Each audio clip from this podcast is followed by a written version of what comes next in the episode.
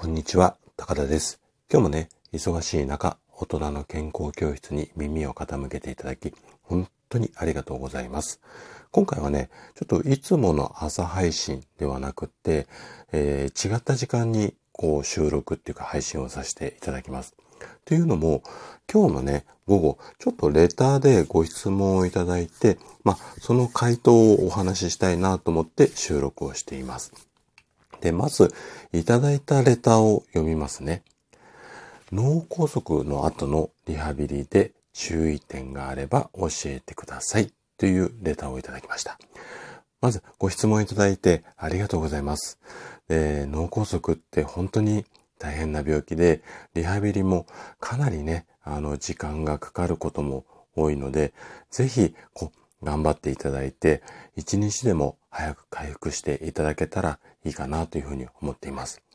で、えっと、ご質問いただいた注意点についてなんですが、これからちょっといろいろとお話ししていこうと思うんですが、まずその病気の程度、まあ拘束の程度ですよね。程度とか、あとはリハビリするタイミング、あの、発症直後、治療が終わった後のリハビリ、すぐ、あの、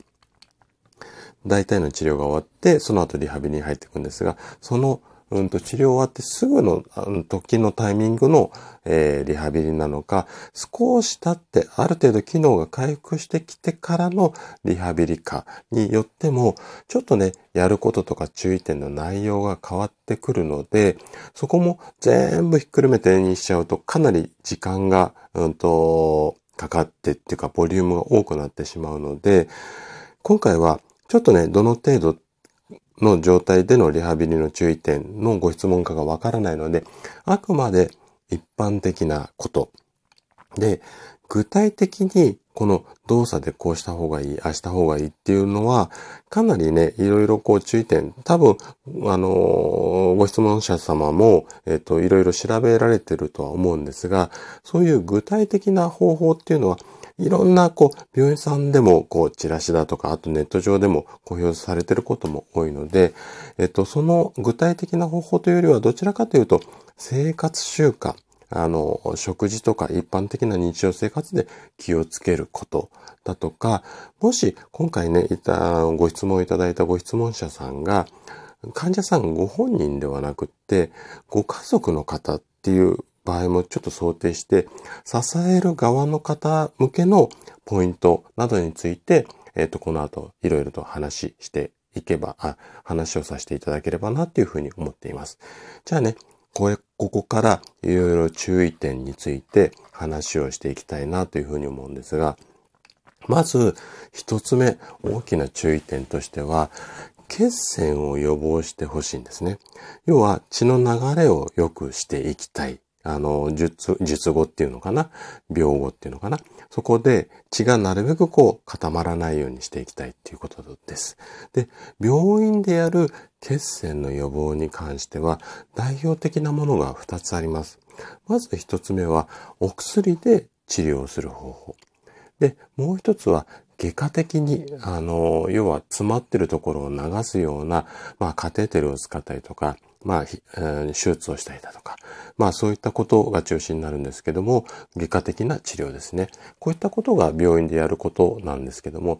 一般的にね、ご自身でできることとすると、やはり血流を良くするので、まあ、いわゆるこう、マッサージ的なものであったりだとか、あとは体が冷えないように温める。基本的にはお風呂なんですけども、ただね、お風呂はね、ちょっと注意点もあるので、またその子は後で詳しくお話し合いをするんですが、うんと、お風呂っていうか、要は血流を良くするような、まあ軽めの運動なんかもいいと思うんですけども、血の流れを止めないようにする。ここがまず一つ目の大きなポイントになります。で、えっと、もう一つ、その具体的な生活習慣で、いくつかこううん、日常生活で注意していただきたいことっていうのがあるので、これをこう、つらつらと、えっ、ー、と、お話ししていきますね。まず一つ目は、禁煙です。あの、やはりね、タバコ、この、うん、リスクが大きいので、まあ、細かいことは言いませんけれども、できたらやっぱり、あの、やめていただければというふうに思います。あと、えー、っとね、塩分をちょっと控えめにしてもらいたいです。ここは、まあ、お食事の内容っていうことになるんですけれども、やはり血圧をコントロールするっていうのがすごく大切になってくるので、お塩はちょっと控えめにした方がいいかなというふうに思います。で、次に、こまめに、こう、水分を補給してもらいたいんですね。というのも、体の中でお水が不足して、いわゆる脱水症状になると、血液がこう固まって血栓ができやすくなるんですよ。なので、えっ、ー、と、先ほどもお話しした通り、血栓、あの、術後は非常に気をつけなきゃいけないので、こまめな水分補給っていうのを意識してください。あとね、お酒。ここはね、ちょっとほどほどにしていただければと思います。あのー、お酒の種類によっては、特に焼酎なんかはそうなんですけども、動脈硬化の予防につながったりとか、あとは血液を固まりにくくするっていうような作用もあるんですけれども、反対に、あの、血液中のコレステロールっていうのを増やしてしまう。こういったケースもあるので、まあ、程よく、全くダメっていうわけではないんですが、飲みすぎには注意するようにしましょう。で、あとは今度体を動かしましょうっていうことなんですけども、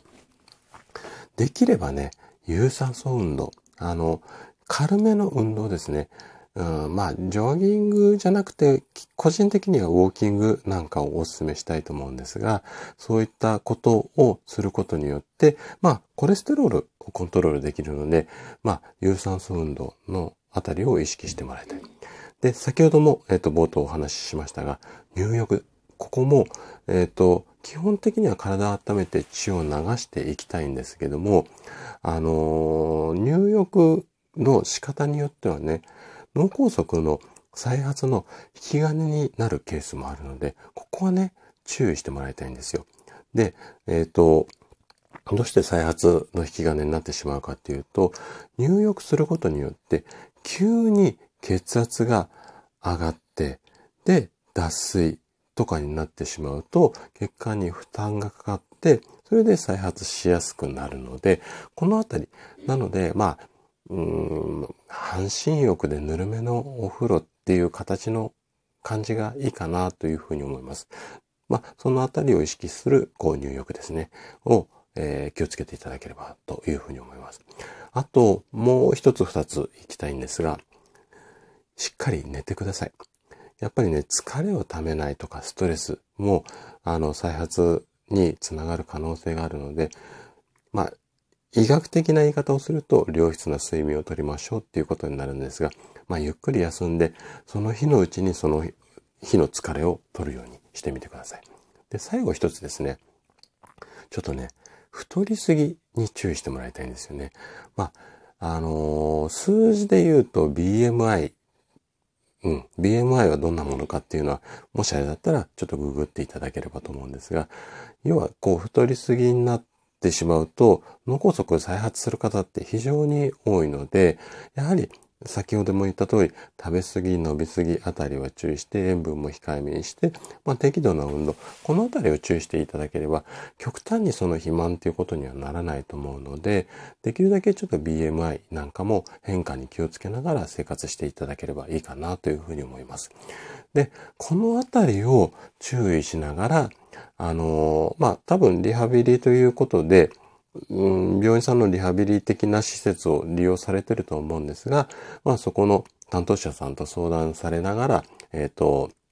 いろいろと頑張っていただければというふうに思います。あと、ちょっと長くなっちゃったんですが、もう一つだけ、その、もしご家族の方であれば、えっ、ー、と、支える側としてのポイントっていうことも最後にちょっとお話をしていきたいなというふうに思います。で、えっ、ー、と、病気をされた方のご本人は本当にまあ大変だとは思うんですけども、支える方も非常にやっぱりこう生活が変化したい大変なこともあります。で、えっ、ー、と、支える側の方で意識してもらいたい、うん、気をつけたいポイントっていうのが、ちょっとね、3つほどあるので、そのあたりをちょっとお話をしていきたいなというふうに思うんですが、まず1つ目ね。ご本人の良いところだとか、できること、ここにね、えっ、ー、と、目を向けていただきたいんですよ。どうしてもね、えっ、ー、と、できないことをできるようにしようと思っちゃうと、悪いところであったりだとか、できないところばっかりに目がいってしまいがちなんですよね。なので、えっ、ー、と、そばにいる方はね、どうか、こう、良いところとかできるところを見つけて、そこが、たとえその方にとってっていうか、最終的なゴールに向かって、小さなことでも、その小さなことが積み重ねが大きな正解になりますので、小さな方でも、うん、ことでも、もう大げさに言ってたら変なんですけども、大喜びしてあげてほしいと思います。で、二つ目が、えっ、ー、と、支える側の、まあ、ご家族の方っていうケースが多いと思うんですが、ご家族の方があまりにもね、あの、リハビリの先生になりすぎないようにしてもらいたいんですよ。で、どうしてもね、脳梗塞のリハビリって、すごくこう時間がかかるケースが多いです。なので、こう、なんていうのかな。リハビリされてる側のご本人が心が折れやすくなってしまうんですよね。なので、できるだけ、こう、周りにいる方の存在っていうのは、まあ、心が落ち着く場所っていうか、まあ、こう、頼れる場所っていうか、そんな存在で、えっと、言ってもらいたいので、うん、ど、こう、応援するばっかりに、ここちょっと難しいんですけども、ニュアンスが。例えば、今日もちゃんとリハビリしないと、とか、ちゃんと歩いて、とか。でもどうしても、やっぱリハビリ辛いことも多いので、やりたくなくなる時もあると思うんですよね、ご本人が。その時に、こう、あ、なんていうのかな。一生懸命お尻叩きすぎちゃうと、うん、なんかいやいやこうリハビリをややるようになってしまうので、あまりこう、先生になりすぎずに、まあ、少しこう、ちょっと引いてっていうか、まあ、大きな目で見守るようにしてあげてもらいたいんですよね。で、最後に、ここもね、ちょっと重要なんですが、役割とか日常、ここをね、あのー、失わないようにしてもらいたいんですよね。で、生きていく上で役割とか日常ってすごく大切になります。ただ、その、やっぱり病気発症の後っていうのは、なんていうのかな、できることが今までと比べて限られてきてしまうので、どうしてもこう、やらせないで周りの方がサポートするっていう、こう流れになりがちなんですけども、まあ体がちょっと言うこと聞かなくてもできることっていうのはあると思うんですよ。なのでご本人にも少しこう役割っていうんですかね。あれやっといて、これやっといてって、やっぱやることあると人間って励みになりますので、そういったこう、励みがなくなってしまって、なんか、うーん、なんていうのかな。回復のためにこう治療だけに専念するってなると、心がすごくトゲトゲしてしまうんですよね。なので、自分も必要なんだっていう、こう、意識づけっていうわけではないんですが、そういった意味でも、その役割とか日常、このあたりをすごくこう大切に、あのしてくれたらいいかなというふうに思います。はい。ということで、ちょっと長くなってしまったんですが、今回のお話はここまでとなります。ちょっとね、ご質問者様が聞きたい内容とぴったりマッチしてなかったらごめんなさい。そしたらまた改めてご連絡いただければ嬉しいです。はい。ということで今日も最後までお聴きいただきありがとうございました。慢性不調専門の生体院長の高田がお届けしました。それではまた。